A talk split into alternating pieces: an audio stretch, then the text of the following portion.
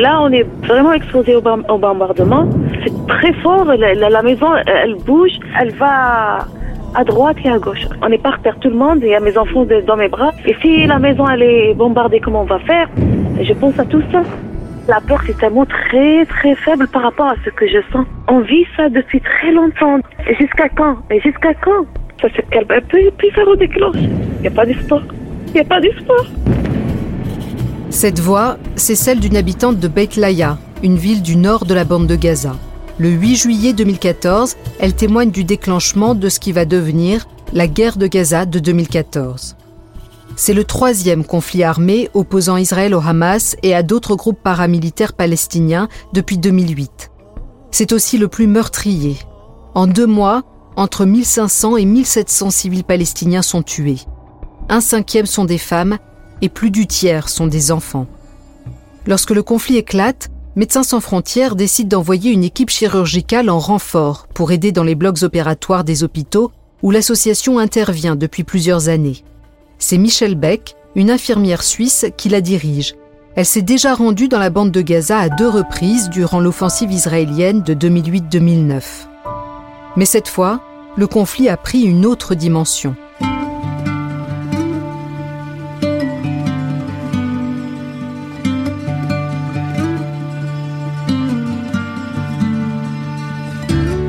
Vous écoutez Première Ligne, un podcast produit par Europe 1 Studio pour les 50 ans de Médecins sans frontières. Chaque semaine, on vous emmène à la rencontre d'un membre des équipes MSF qui se remémore une mission, quelques jours ou plusieurs mois sur le terrain, qui ont changé sa vie.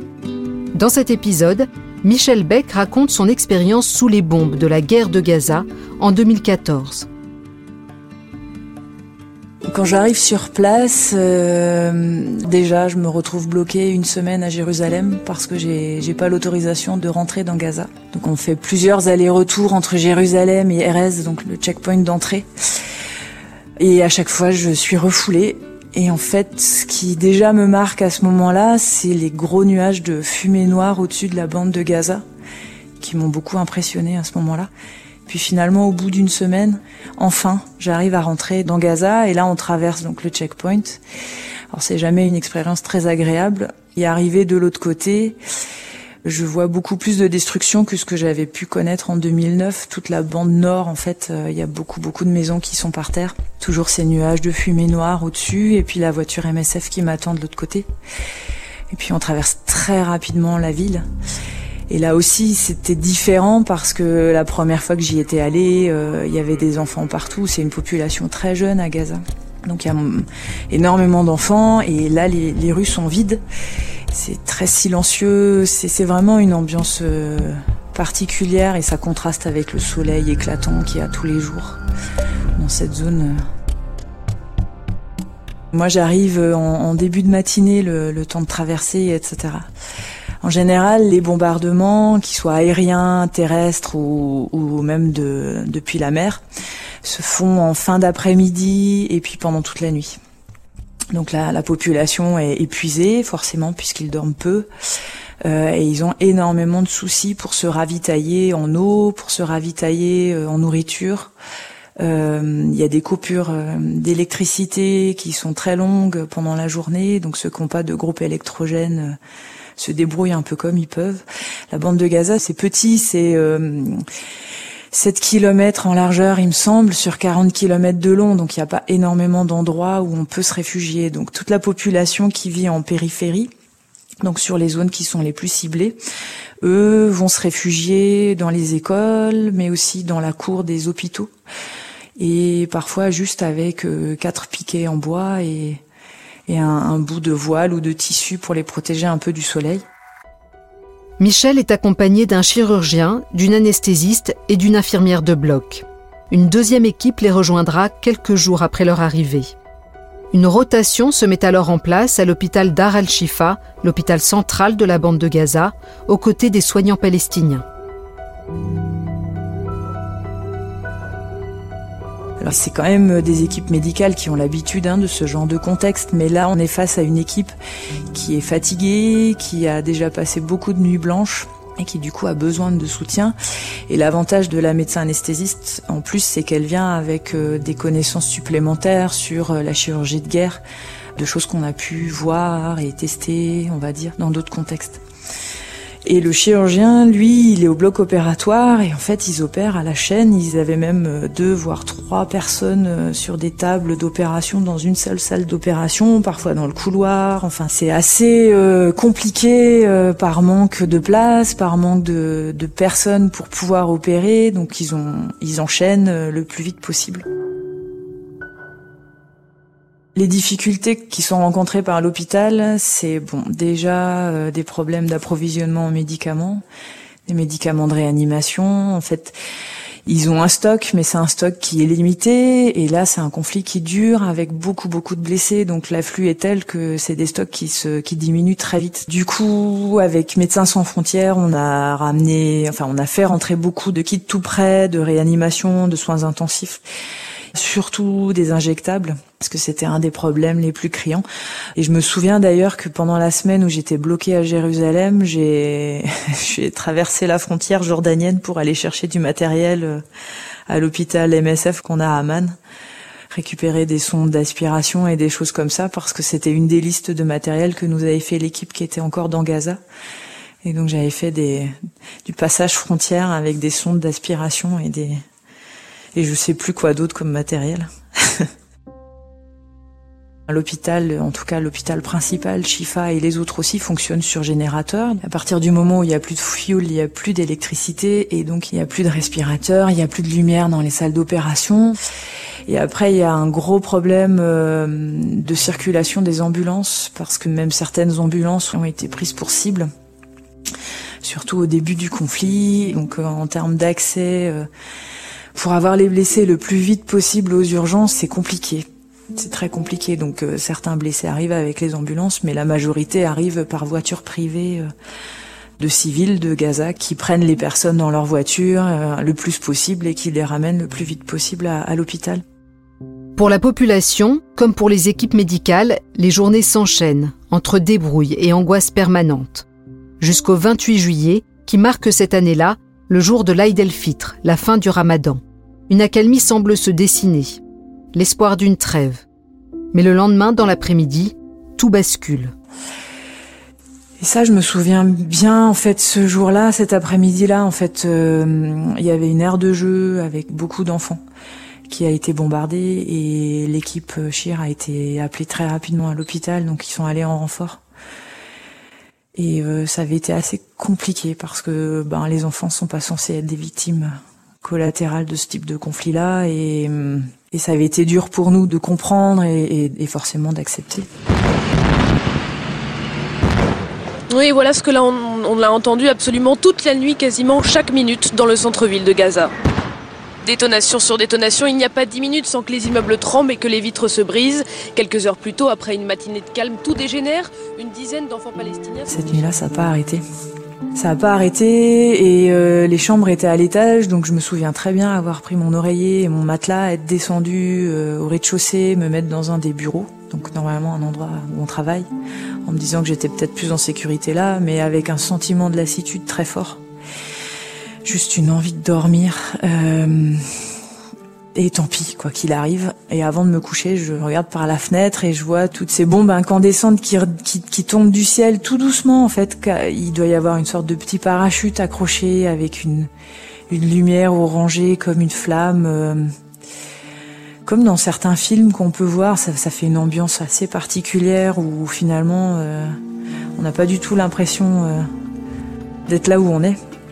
En fait, c'est très calme. Il y a juste toutes ces torches qui descendent tout doucement et qui éclairent les bâtiments autour de nous. Ces torches, ce sont en fait des fusées éclairantes que l'armée israélienne utilise pour pointer ses cibles lors des bombardements nocturnes. Chaque moment de calme fait donc place à une nouvelle pluie de bombes, et ainsi de suite, jusqu'au matin. C'est compliqué Gaza parce que c'est une des régions les plus peuplées du monde. Euh, c'est entre nous, on appelle ça une prison à ciel ouvert parce qu'en fait, les gens peuvent pas du tout sortir, ils peuvent pas fuir. Donc finalement, quand une zone est touchée, qu'elle est bombardée, euh, ben les gens n'ont pas vraiment d'autre endroit où aller. Donc ils se réfugient dans la famille, ils se réfugient, comme, comme je le disais, dans, dans des écoles ou, à l'hôpital, dans la cour de l'hôpital. Mais en fait, euh, où qu'on bombarde, on, on, bombarde des zones occupées, des zones habitées. Donc forcément, il y a des civils dans l'eau et, et, nous, on a particulièrement vu des civils. On a vraiment vu beaucoup de femmes, beaucoup d'enfants. Euh. Et ouais, ouais.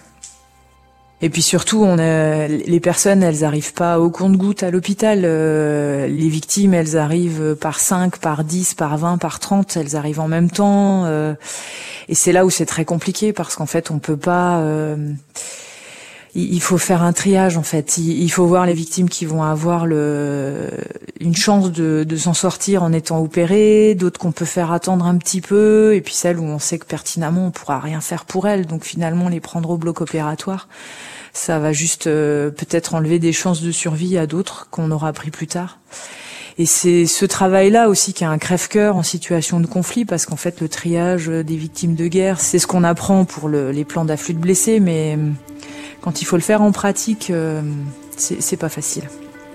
Surtout quand il s'agit de civils. Michel rentre en France début août, au moment où la situation commence à se stabiliser à Gaza. Trois semaines plus tard, le 26 août 2014, un accord de cessez-le-feu permanent entre en vigueur. J'étais contente et j'étais soulagée pour l'équipe sur place. Un des gros stress, c'est qu'à un moment donné, on nous informe qu'il y a quelqu'un de l'équipe et qu'il est arrivé quelque chose. Je parle de l'équipe palestinienne. Parce que eux, euh, ben, ils rentrent chez eux le soir quand euh, la journée est passée ou, ou le lendemain matin quand ils font partie de l'équipe euh, hôpital. Et chez eux, ils sont pas forcément en sécurité comme nous on peut l'être à la base MSF. Donc c'est vrai que c'est aussi une tension en fait. On s'inquiète aussi pour les collègues. Et là, c'est le feu. Du coup, c'est un vrai soulagement. En espérant, comme toujours en fait, on espère à chaque fois euh, que ça tienne et tout ça, et on a toujours un petit doute parce qu'en fait, on veut pas être trop déçu. Mais, là, quand on a vu qu'il tenait, ouais, non, j'étais vraiment contente. Le bilan humain de la, guerre, de, de cette guerre-là, avec le nombre de civils d'un côté et puis le nombre de personnes armées, ça reflète le conflit depuis des années en fait. Je sais pas si on peut comparer une roquette euh, tirée de la bande de Gaza avec euh, un bombardement aérien. C'est compliqué. C'est compliqué. Et puis après, euh, d'un côté, on a une, une bande de terre très densément peuplée où on sait pertinemment que quand on bombarde un endroit de cette bande-là, il y aura des pertes civiles c'est mathématique. Donc il y a forcément une asymétrie. Mais ceux qui payent, mais dans tous les conflits armés, c'est toujours les civils. Il n'y a aucune guerre qui est propre au... Enfin, c'est forcément toujours euh, les civils qui trinquent, euh, mais c'est partout. C'est au Congo, c'est au Yémen, c'est partout. Ces trois passages à Gaza, ils ont, fait de moi ce que je suis aujourd'hui. C'est forcément écrit dans mon histoire. Donc euh, c'est aussi le fait de pas baisser les bras, même quand on a l'impression que la situation a pas d'issue. Et typiquement, euh, c'est ce qu'ils font eux sur place tout le temps. C'est vraiment ce qu'ils m'ont appris.